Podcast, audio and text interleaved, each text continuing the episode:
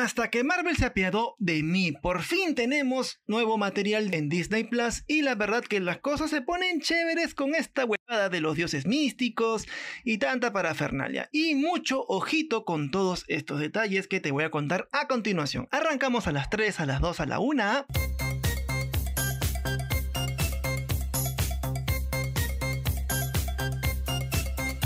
Hola, hola, mis bebitas cósmicas. Marvel Studios por fin soltó algo de material tras el estreno de Spider-Man No Way Home y la serie Hawkeye. Mientras esperamos el estreno de Doctor Strange in the Multiverse of Madness, la nueva serie Moon Knight ya está disponible en Disney Plus. Menos mal porque ya pensaba cortar la maldita suscripción porque ni cagando me soplo a Mickey y a todos esos cojudos. Ay no, eso dijo más.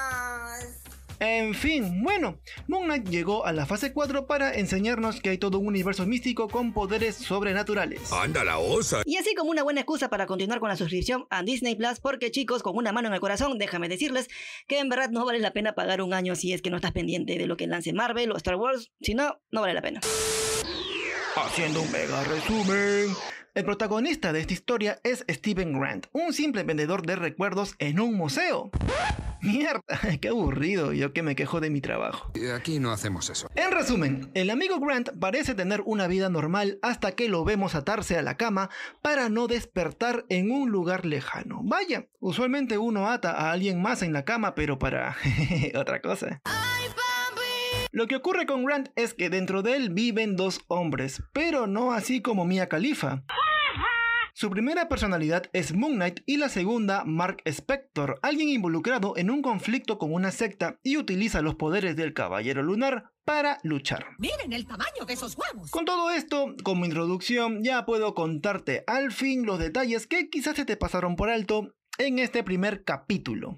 No lo sé, tú dime. Desde el arranque quizá te hayas preguntado quién en su sano juicio mete vidrio en los zapatos.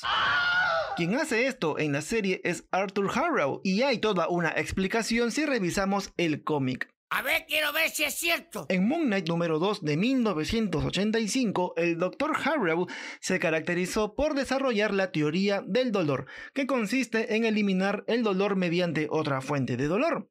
Y oigan, eso de verdad sí que funciona. Yo hago eso cuando me vacunan. ¡Sabe! Chut, creo que eso sonó mal, ¿no? Posiblemente veamos al personaje luchar contra Moon Knight en igualdad de condiciones, ya que no tiene miedo al dolor y lleva en su interior el poder de Amit. ¿Quién tiene el poder? A otra cosa mariposa. Mucho se ha hablado acerca de la posible aparición de Namor, también conocido como Submariner en los cómics, en el futuro del UCM. Este personaje vive en el fondo del mar. ¿Quién vive en la piña debajo del mar?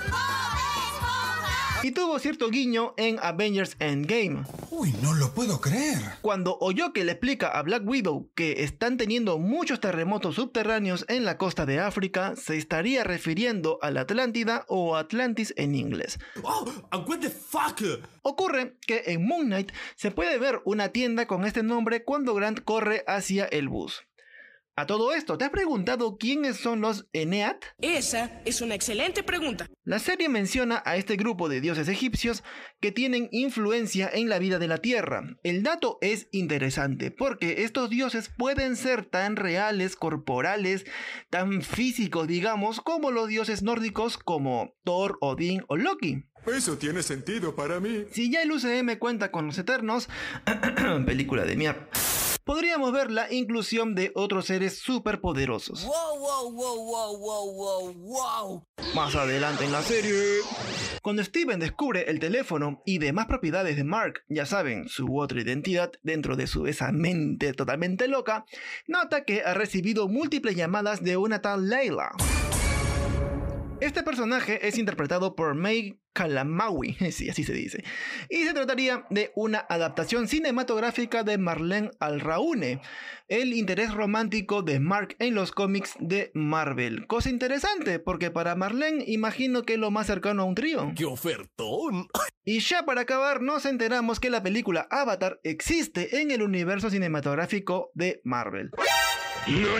Cuando Arthur Harrow menciona al avatar, Steven solo atina a soltar referencias como para seguir la conversación. Entre ellas, menciona a la cinta dirigida por James Cameron. Esto de hecho nos recuerda a la compra de Fox por parte de Disney, así que Avatar también forma parte de la familia del ratón. ¿Por qué? ¿Por qué?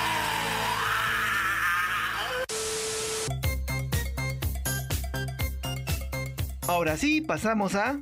Este momento de mierda. Recuerden que puedes disfrutar de este Pechocho Podcast en Spotify todos los lunes y sabes que siempre te lo pido como cada semana, como cada día que escuchas este podcast, que te lo pido de corazón a corazón. Ya conmigo será hasta la otra semana. Chao chis.